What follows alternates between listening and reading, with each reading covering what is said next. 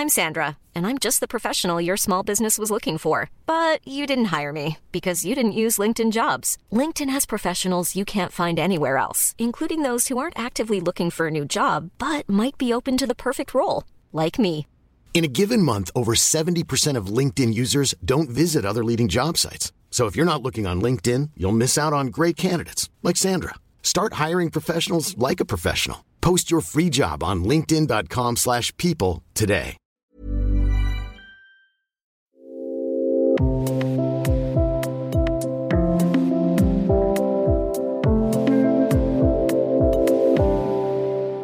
Bei Energie denken viele an Ökostrom und erneuerbare Energien. Aber was, wenn eine Schulmedizinerin plötzlich entscheidet, ihre Patienten unter dem Aspekt von Energiearbeit zu behandeln? Herzlich willkommen zum Yoga Easy Podcast Besser Leben mit Yoga. Ich bin Christine Rübesamen und spreche in dieser Folge mit Katja Geisler, Osteopathin aus Hamburg und Energiearbeiterin über das Liquor-System, die Wirbelsäule, über Lebensmuster, die uns schaden und Strategien, die uns stärken und darüber, wie man nicht Symptome, sondern Ursachen kuriert. Katja Geisler, erstmal, auf einem Grad zwischen 1 und 10, wie erschöpft bist du gerade? Uh, ich muss ehrlich zugeben, dass ich gerade von einer Behandlung uh, hergekommen bin und sicherlich morgens uh, aufgeräumter bin als jetzt im Moment. Aber erschöpft denke ich nicht, sondern ich bin ähm, einfach, ich brauche vielleicht noch eine Minute, um richtig da zu sein, weil es jetzt auch am Anfang schwierig war mit unserer Zusammenkommen und ja, gib mir eine Minute, dann bin ich, glaube ich, ganz bei dir. Also wenn wir nur eine Minute brauchen, äh, ich gebe dir natürlich auch mehr, dann äh, super. Vielleicht täusche ich mich, aber ich habe das Gefühl, am Montag sind die Menschen immer besonders müde. Warum ist das so? Oh, ich denke, dass sie leider den, oft den Fehler machen, dass man alles aufs Wochenende schiebt und meint, man müsste dann da und da das machen oder bräuchte mal unbedingt wieder eine Freiheit oder Freizeit fürs, für die Woche. Und ähm, Dementsprechend ist es dann, denke ich, wenn man nicht achtsam ist und nicht auch bei sich ist, so äh, sicherlich manchmal schwierig in der Planung. Und man ist dann sicherlich, äh, dass man da mehr reinstopft als unter der Woche. Und dazu dann natürlich auch noch der Kater, kleiner Scherz bei uns Yogis. Ähm, was ist dir denn heute bereits so in der Sprechstunde begegnet oder in deinen Behandlungen? Was hast du da so vor dir gesehen?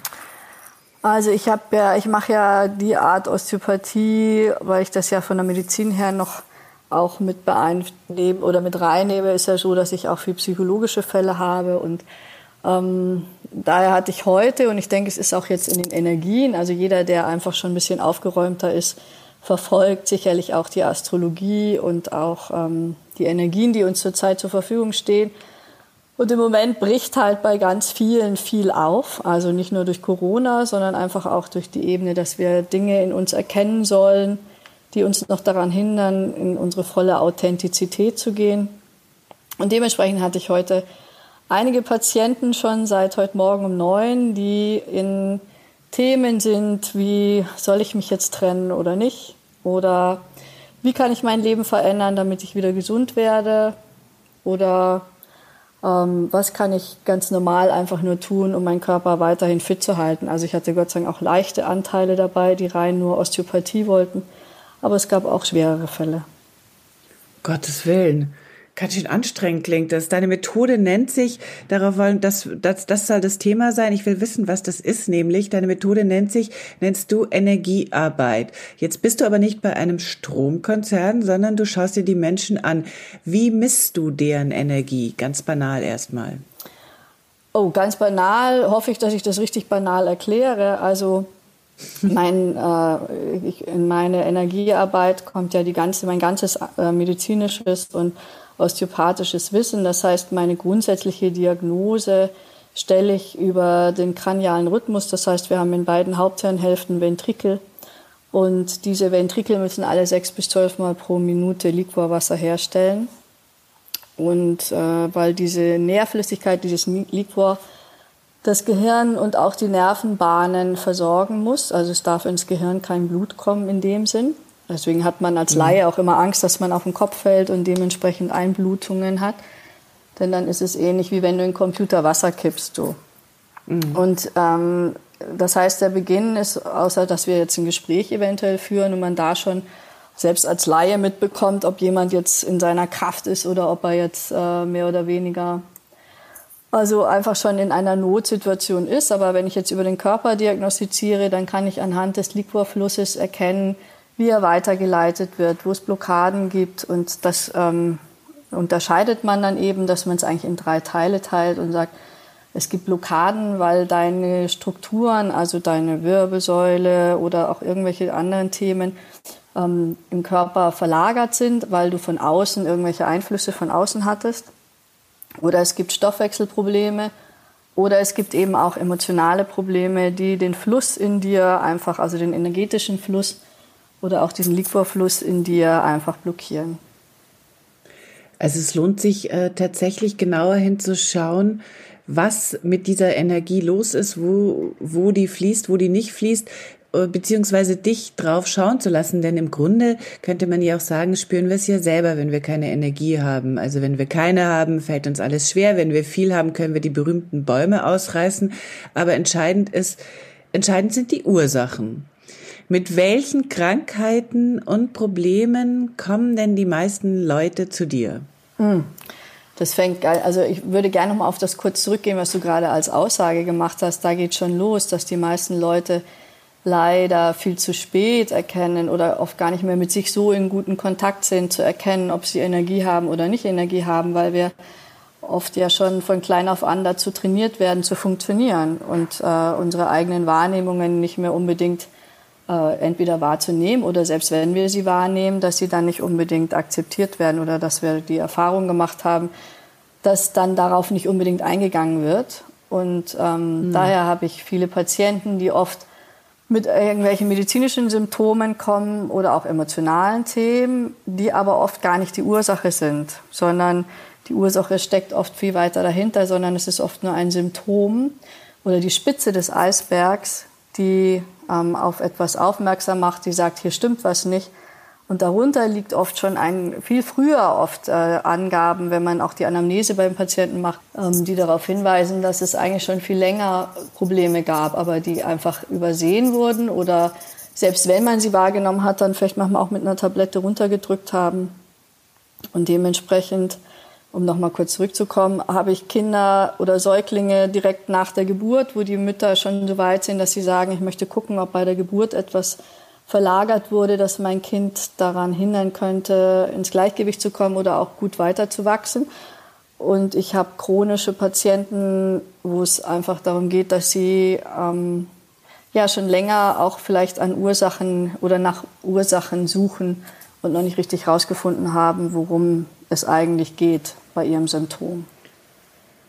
Du hast jetzt, äh, wir haben schon ein paar Begriffe, die wir gleich mal klären wollen. Also die, die, die Wahrnehmung ist natürlich auch ein yogisches Thema, deswegen frage ich dich ja auch für unseren Yoga-Podcast.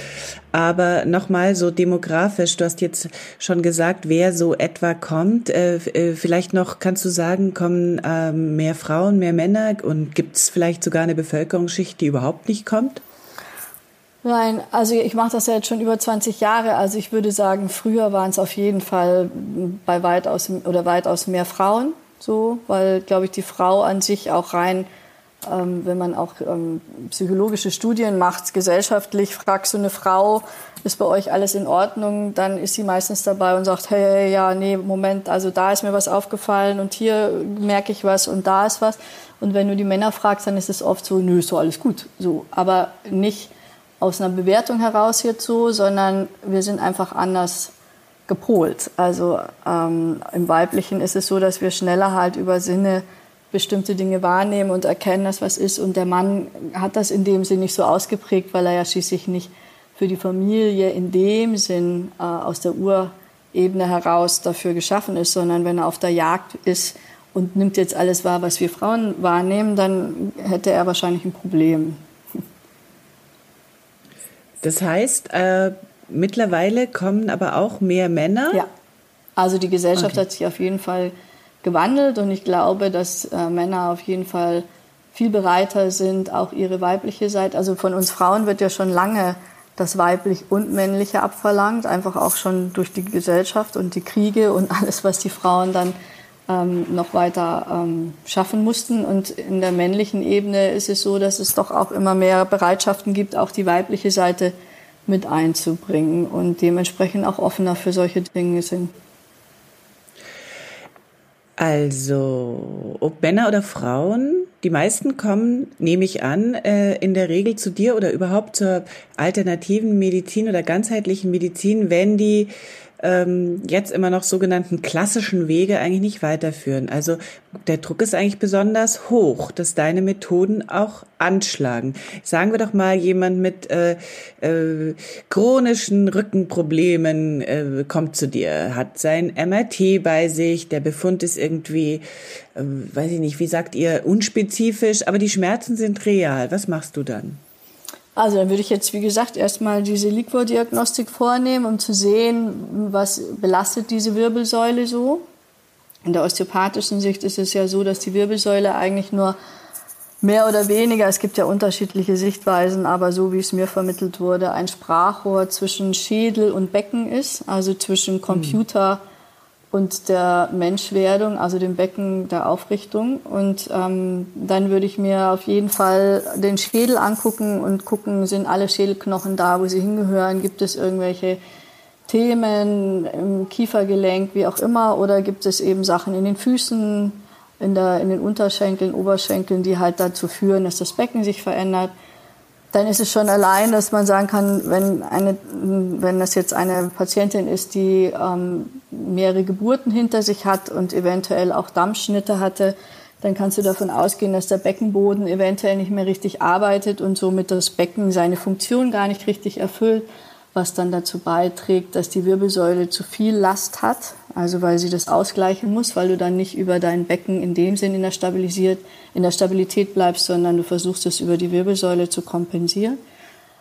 Es kann aber auch sein, dass es eine Stoffwechselproblematik vorliegt, weil die Organe sind ja nicht einfach nur in deinen Bauchraum reingeschmissen, sondern sie sind an der Wirbelsäule befestigt. Und bei jedem Atemzug kommt es ja zu einer Ausdehnung des Zwerchfells. Das heißt, die das Zwerchfell senkt sich nach unten und somit müssen sich die Organe auch in bestimmten Bewegungsachsen bewegen, also mobilisiert sein. Und wenn da einfach eine Problematik liegt, weil weiß ich, Ernährungsunverträglichkeiten vorliegen oder überhaupt eine Mangelernährung oder ach, da gibt's halt verschiedene Sachen, dann liegt das im Endeffekt, das würde es auch zu weit führen, kann das auch am Stoffwechsel liegen.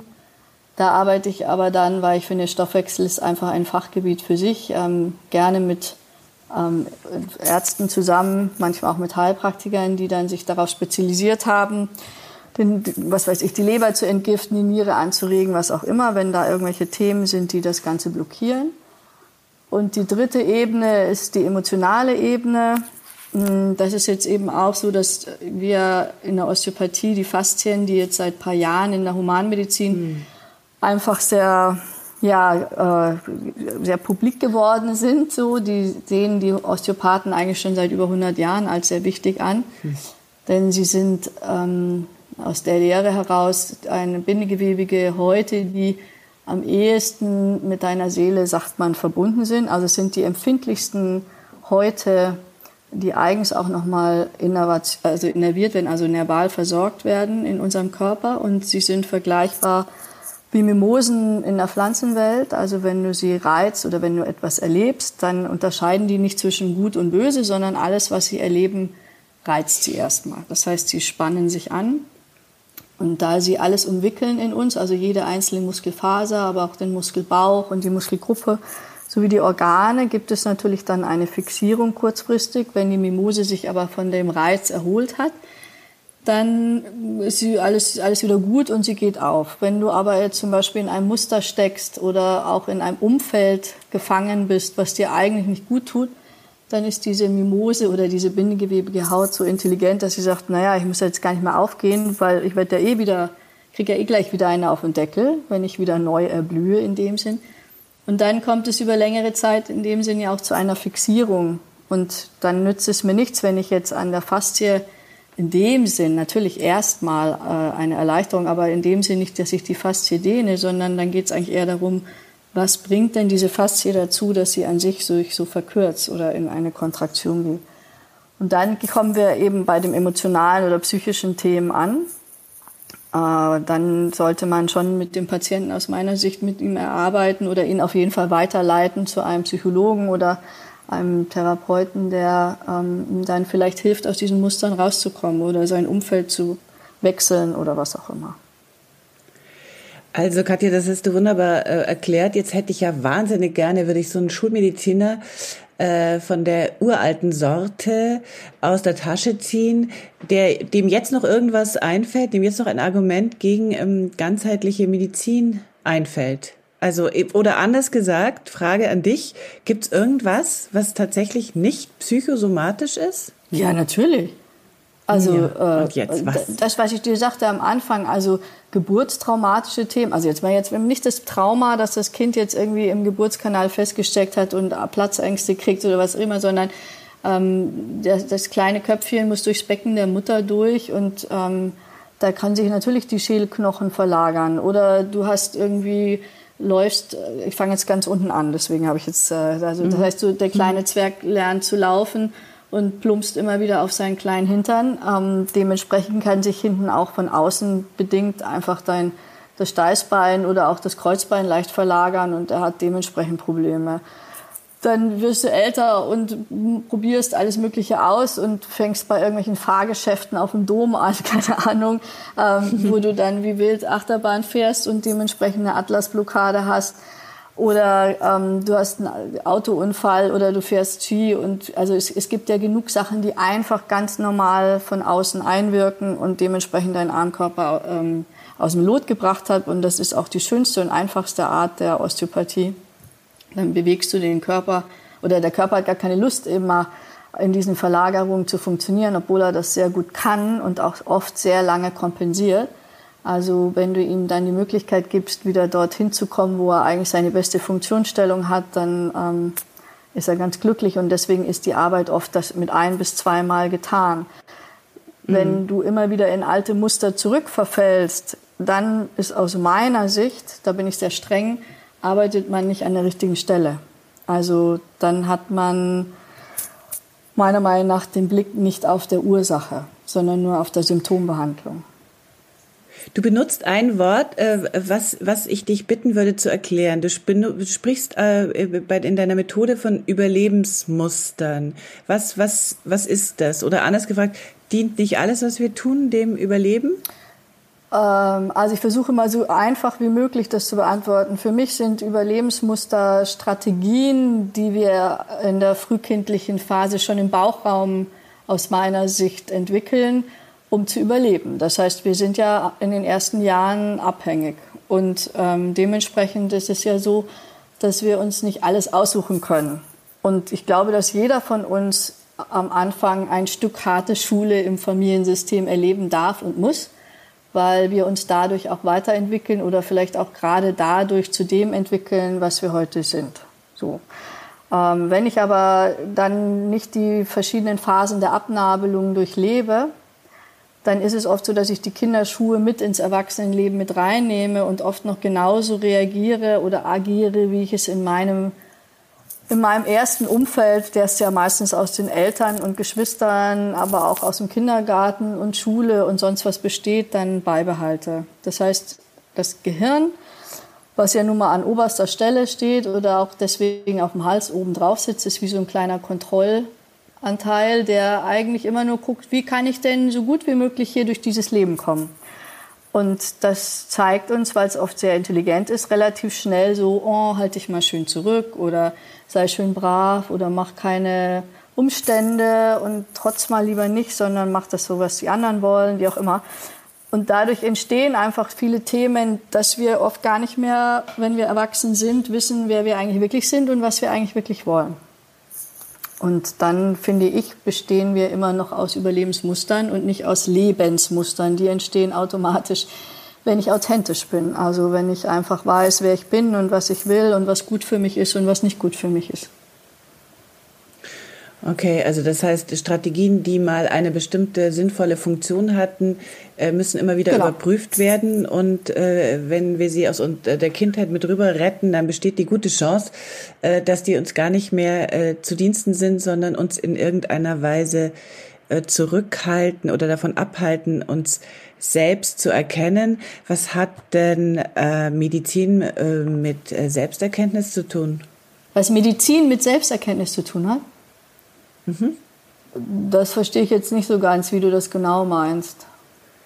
Also, ich würde denken, dass du als jemand, der äh, als Ärztin, der sich jetzt mit Energiearbeit äh, beschäftigt und auch Coach ist, ähm, für sich in Anspruch nimmst, ähm, Menschen dabei zu helfen, bestimmte Strategien oder sagen wir mal Muster, wie du es nennst, wahrzunehmen. Das heißt also, äh, als Arzt bist du darauf angewiesen, dass du selber was erkennst und dass aber der Patient mit mit die Augen aufmacht sozusagen. Da, ganz am Anfang haben wir, wenn du dich erinnerst, von Wahrnehmung gesprochen und auch davon, dass die Leute oft ihrer eigenen Wahrnehmung nicht trauen. Okay, in die Richtung ist die Frage. Also gemeint. wenn, das ist jetzt auch sehr komplex. Erstmal ist es ja nicht, dass ich noch als Ärztin agiere, sondern im Moment ja als Osteopathin.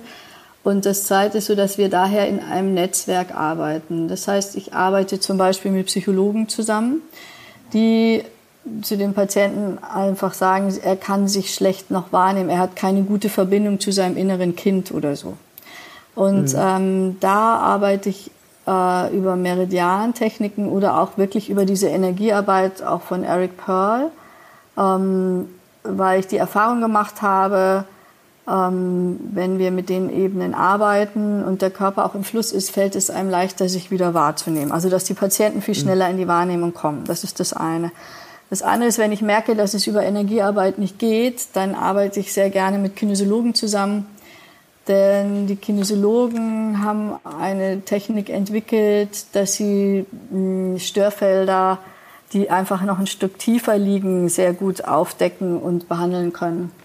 Ähm, Störfelder nennen wir Blockaden, die einfach ziemlich tief gingen, also dass das Gehirn einfach gar nicht gewillt ist, selbst wenn dein Verstand es erkennt und sagt, also klar, das ist doch total mhm. blöd, wenn ich jetzt in diesem Muster bleibe, da tut mir das ja nicht gut und das Muster habe ich jetzt schon noch erkannt und ähm, das will ich einfach nicht mehr.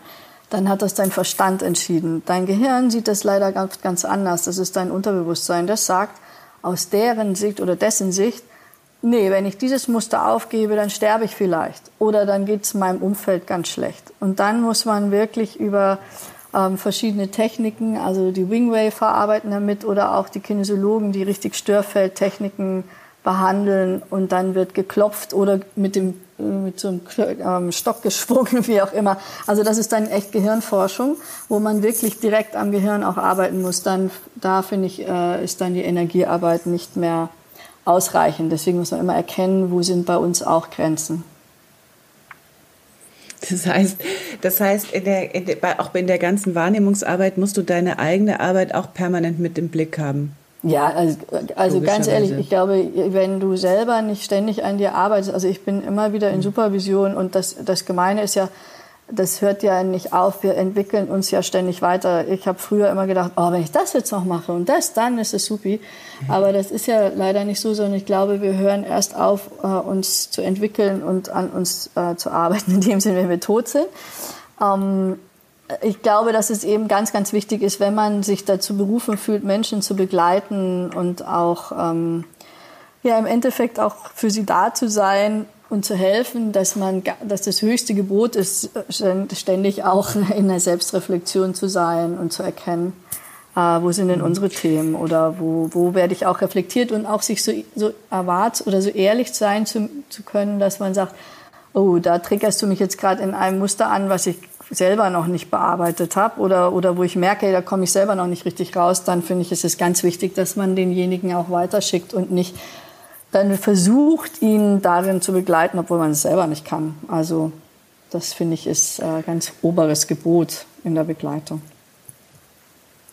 Oh Gott, das klingt alles wahnsinnig anstrengend. Ich hatte irgendwie so gehofft, als ich äh, Energiearbeit gehört habe und bevor ich mich mit dem, mit, mit, mit dem, was du da machst, versucht habe, so ein bisschen äh, äh, gedanklich auseinanderzusetzen, dachte ich, oh herrlich, dann hört man so ein bisschen Musik und du, du machst da irgendwie so einen, was dann so eine kleine Massage machen oder vielleicht liegen da ein paar Steine rum hm. oder so. Aber so ist es ja überhaupt nicht. Naja, das kann man so auch machen. Also ich denke, das ist ja das, was seit Jahrhunderten besteht, die die Ebene der, der Zunft, die einfach wirklich äh, sehr starke Verantwortung für das Ganze übernehmen und wirklich versuchen wollen, die Ursache zu und zu behandeln und dementsprechend auch qualitativ zu begleiten. Und es gibt natürlich manchmal auch Esoteriker, wo man sagt, ja, okay, dann werden eben vielleicht ein paar Klangschalen ge geschwungen oder sonst was. Aber ich finde, jeder ohne Bewertung, ähm, das gibt in in jedem Bereich. Also es gibt äh, qualifizierte Leute und es gibt unqualifizierte Leute. Es gibt auch beim Automechaniker, dass mein Auto danach noch kaputter ist als vorher, wenn ich es abgegeben habe. Also ähm, ich glaube, dass grundsätzlich da leider oft ein falsches Bild gesellschaftlich gesehen wird. Also es gibt, finde ich, sehr, sehr, sehr gute und qualifizierte Begleiter, Heiler, Energiearbeiter, Coaches und es gibt einfach welche, die ähm, meiner Meinung nach erst mehr so auf so einer modischen Welle schwingen oder surfen. Aber ich glaube auch, mhm.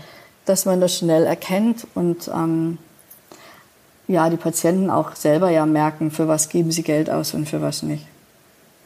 Du machst auf mich äh, einen äh, vertrauensvollen Eindruck, obwohl wir uns persönlich gar nicht kennen, weil du auch so eine gewisse Strenge hast. Das gefällt mir. Du kommst aus einer Ärztefamilie, habe ich gelesen. Das mhm. ist, die ist also deine berufliche Leidenschaft irgendwie mit in die Wiege gelegt worden. Und trotzdem gehst du jetzt einen anderen Weg. Bist du das schwarze Schaf bei euch in der Familie oder finden dich alle toll? Nee, also äh, ich bin am Anfang schon sehr das schwarze Schaf gewesen und ähm, da ich aber, ach, ich glaube schon immer zu den kleinen Rebellen gehört habe und einfach auch von meiner Seite eine Entscheidung getroffen habe. Ich glaube relativ früh war, dass ich, wenn ich eine Entscheidung treffe, dann muss sie im Endeffekt Hand und Fuß haben, was mir manchmal zum Verhängnis wird, weil ich mir manchmal immer denke, es hat noch nicht genug Hand und Fuß, bevor ich dann im Endeffekt was mache. Aber ähm, für mich war einfach eine Entscheidung darin, und das habe ich so auch in meinem Umfeld vermittelt, dass ich sage, ich möchte niemanden im Endeffekt bewerten, was ja oft so leider immer wieder passiert, dass die Symptomarbeiter, die Ursachenarbeiter niedermachen und umgekehrt, was ich total bescheuert finde, sondern ich finde, es geht einfach und allein um eine Einstellung. Und für mich war einfach damals, als ich da in den OPs rumhüpfte und wie auch immer dachte, ähm, ich möchte das einfach nicht für den Rest meines Lebens machen, aus meiner Sicht, dass ich eigentlich immer erst dann arbeite, wenn nichts mehr geht.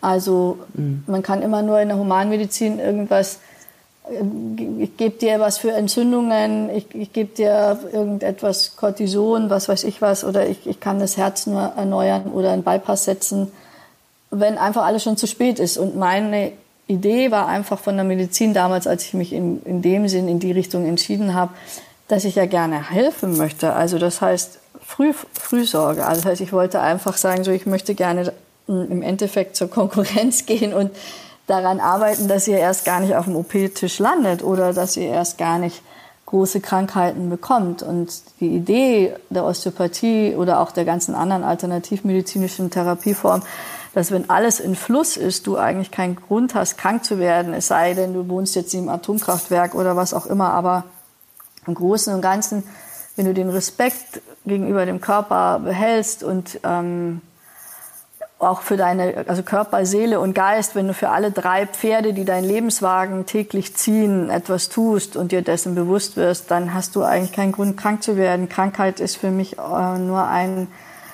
ein Aufschrei des Körpers oder der Seele oder auch des Geistes, dass du in eine verkehrte Richtung läufst. Und viele hören leider auf diese Aufschrei nicht, beziehungsweise es war für mich aus meiner Sicht so, dass die Symptombehandlung diese Aufschreie nur unterdrückt. Und wir dann manchmal mitbeteiligt sind, dass Krankheiten sich noch tiefer und noch heftiger entwickeln. Und das mhm. wollte ich nicht. Yogis, Yogis, die ja eigentlich äh, äh, so einen Blick auch äh, auf ihre Gesundheit haben und viel von äh, gleich oder wir, die wir viel von Gleichgewicht sprechen und von Prana, Energie, äh, auch wir gehen äh, zu Osteopathen. Ähm, sind Yogis äh, unter deinen Patienten? Sind die die äh, schwierigeren oder die lieberen Patienten für dich?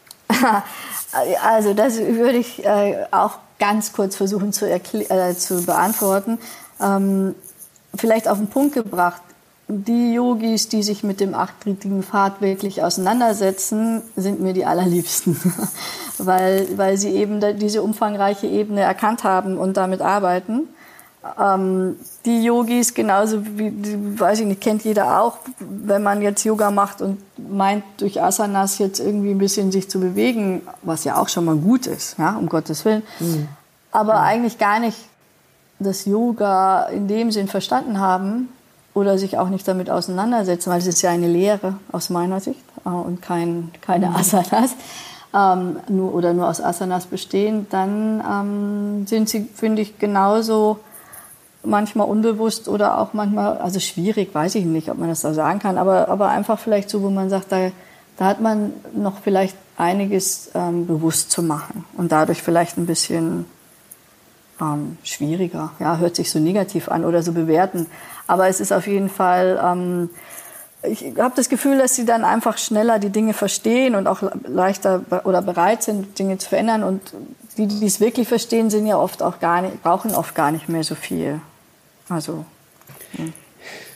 Habt ihr das jetzt alle zu Hause gehört? Ihr, die euch immer zu in den Handstand schwingen müsst, um was zu spüren. Ähm, Katja, hast du abschließend vielleicht eine Übung für uns oder etwas, das wir jetzt in diesen ähm, für viele von uns nicht so einfachen Zeiten integrieren können in unseren Alltag?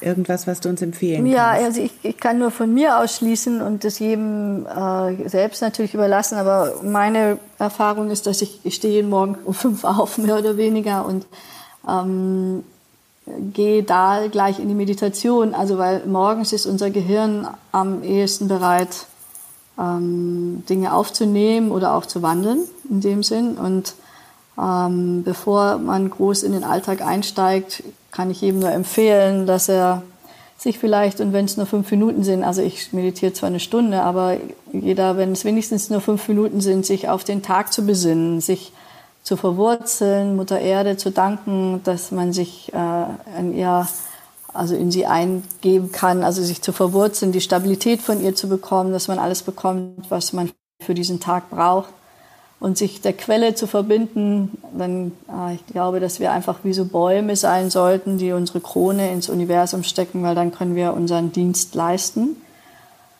Und ich bitte auch immer um ein Gitternetz aus göttlichem Licht, weil ich ähm, dann weiß, dass durch dieses Gitternetz alles zu mir durchkommt, was meinem Tag dienlich ist und meiner Entwicklung dienlich ist und alles andere sich aber dann auch liebevoll, aber ganz bestimmt abweist, denn dann muss ich schon allein deswegen nicht mehr ganz so viel kontrollieren. Das kann dann im Vertrauen diesem Gitternetz ein Stück übergeben und einfach sagen, ich werde heute diesen Tag das bekommen, was für mich notwendig ist, um mich weiterzuentwickeln und um gut versorgt zu werden.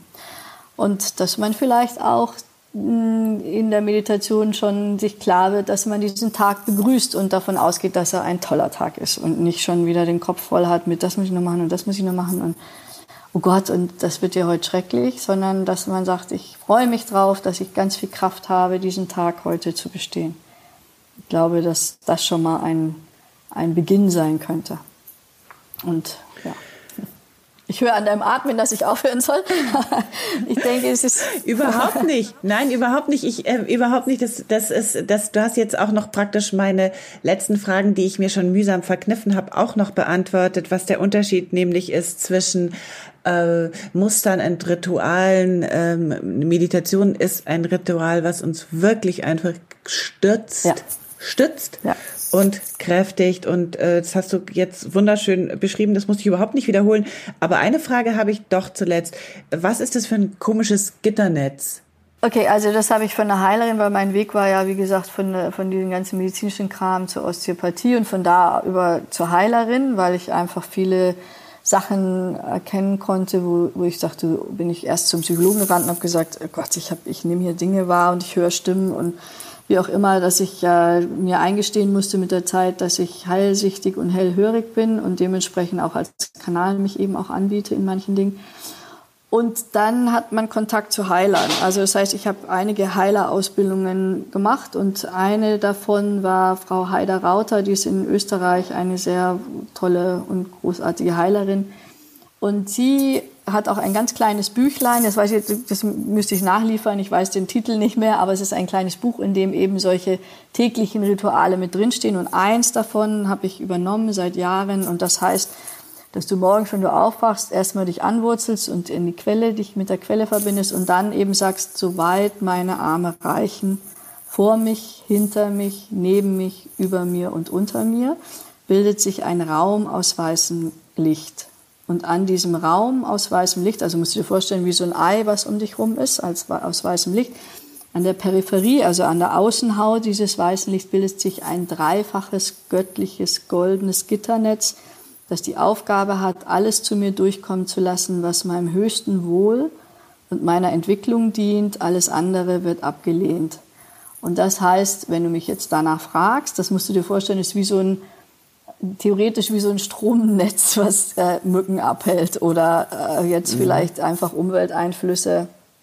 Das heißt, ich übergebe diesem Gitternetz auch die, den Schutz für mich, dass ich nicht die ganze Zeit in allen darauf achten muss, sondern dass einfach auch diese Aufstellung ist, dass ich bestimme, was mit meinem Leben ist. Also was wir alle vergessen und verlernt haben, ist, dass wir ja hohe Lichtwesen eigentlich sind und wir unser Leben bestimmen können. Das heißt, du musst diesem Gitternetz auch einen Auftrag geben.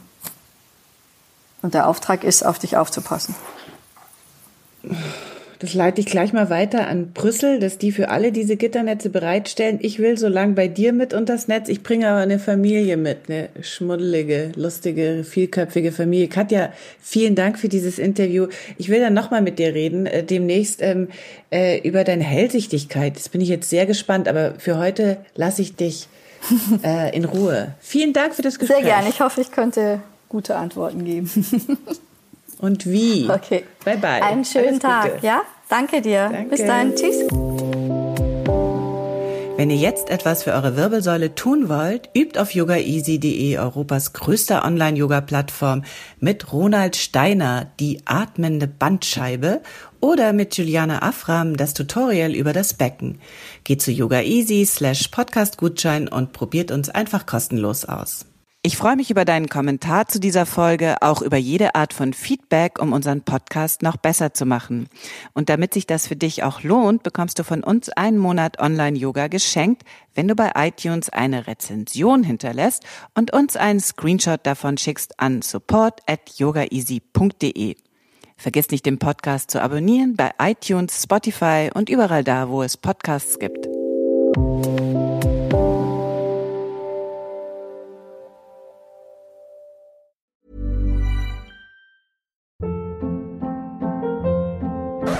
Hold up. What was that? Boring. No flavor. That was as bad as those leftovers you ate all week. Kiki Palmer here, and it's time to say hello to something fresh and guilt-free. Hello Fresh. Jazz up dinner with pecan-crusted chicken or garlic butter shrimp scampi. Now that's music to my mouth. Hello Fresh. Let's get this dinner party started. Discover all the delicious possibilities at hellofresh.com.